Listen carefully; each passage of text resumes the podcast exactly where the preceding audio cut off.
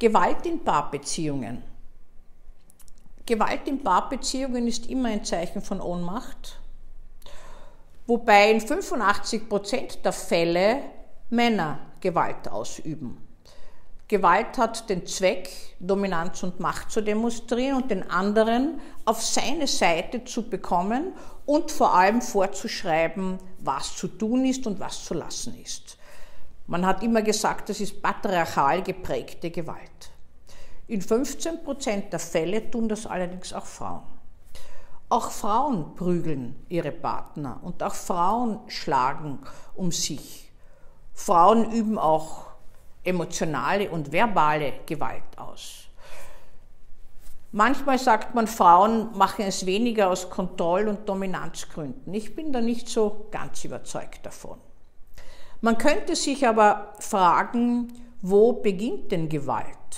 Beginnt Gewalt dort, wo einer dem anderen sagt, du, ich liebe dich so, ich möchte dich ganz für mich haben.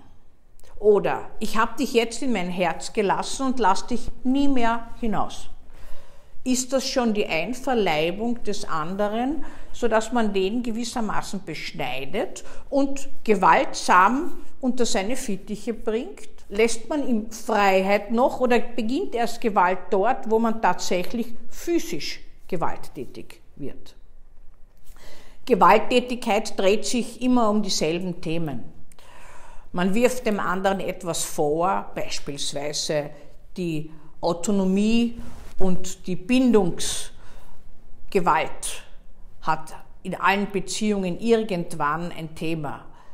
Man hat das Gefühl, man wird selbst vernachlässigt, der andere nimmt sich zu viel Freiheiten oder man selbst hat keine Freiheit, die Partnerin schaut in das Handy, schaut in alles hinein und kontrolliert einen. Gibt es auch umgekehrt, auch Partner machen das. Darf denn jeder von zwei auch einen Freiraum ganz für sich haben? Ja, unbedingt. Bestenfalls ist es etwas, was man, wenn man will, dem anderen auch mitteilt. Aber man muss doch nicht zwanghaft alles vermitteln. Oder konfrontiert mit Aggression und Gewalttätigkeit dann gestehen, dass man vielleicht doch zehn Minuten länger mit jemandem geplaudert hat am Arbeitsplatz, als man es früher vielleicht getan hätte. Dann gibt es auch Gewaltthemen, weil jemand äh, sich in häuslichen Belangen, in Banalitäten anders verhält als man selber. Einer hat Ordnung und einer liebt das Chaos. Wie gibt es denn hier eine Möglichkeit auf einen kleinsten gemeinsamen Nenner? Muss es da eine gewalttätige Auseinandersetzung geben? Es gibt sie oft genug. Und das Schlimmste bei Gewalttätigkeiten ist, dass man immer glaubt, wenn auch schon mehrfach das vorgekommen ist, es hört ganz von selbst auf. Einerseits die Illusion, dass man selbst glauben will, dass die Partnerin oder der Partner gelernt hat. Man könnte sich fragen, woraus? Was soll sich denn verändert haben, wenn keiner etwas unternimmt und keiner therapeutische Hilfe sich holt oder mitsammen sich aussprechen kann. Ein Betretungsverbot, wie dann bei schweren Konflikten die Polizei auferlegt, bringt es allein nicht. Da müssen, müssen beide oder einer, der gewalttätiger ist, in Behandlung gehen, in eine Therapie. Auch Männer sollten das tun.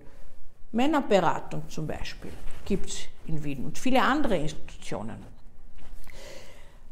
Es ist aber auch so, dass manchmal Partner und Partnerinnen sich gewalttätige Partner holen. Und unwissend, dass man immer wieder durch gewisse Bemerkungen, Provokationen dieselbe Schiene und denselben Kreislauf hervorruft, sich der Gewalttätigkeit aussetzt. Zu einer gelingenden Beziehung gehören zwei und zu einer destruktiv verlaufenden Beziehung gehören auch zwei. Der Anteil daran ist allerdings unterschiedlich. Und Gewalt ist immer die destruktivste aller Lösungen. Eine völlige Ohnmacht und nicht cool von keinem, der sie anwendet. Auch wenn manchmal so der Anstrich ein bisschen erscheint, wenn einer prügelt, ist er mächtig, ist er stark. Nein, leider ist er sozial inkompetent und völlig schwach, respektlos überschreitet die Grenzen des anderen. Im Leben, im privaten wie auch im beruflichen, wie im Umgang mit sich und mit der Welt. Gewalttätigkeit in Beziehungen kann gelernt werden, auf eine kreativ-konstruktive Bahn zu bringen. Schrittweise, indem man hinschauen lernt und nicht verleugnet. Das heißt, dass Gewalttäter und Gewalttäterinnen hinschauen lernen, wenn sie zuschlagen und dass sie zuschlagen und sich ihrer Schwäche auch bewusst werden und andere Möglichkeit finden und die Opfer die Gewalttätigkeit erleiden, ebenfalls hinschauen lernen, wie solche Situationen entstehen und warum sie selbst immer wieder und immer noch bei Partnern bleiben, die gewalttätig mit ihnen umgehen. Gewalt in Beziehungen ist immer der Untergang für jede Beziehung. Es ist der Untergang des menschlichen und des konstruktiven Umgangs mit Samen. Aber auch das kann gelernt werden, zu ändern. Es ist nie zu spät.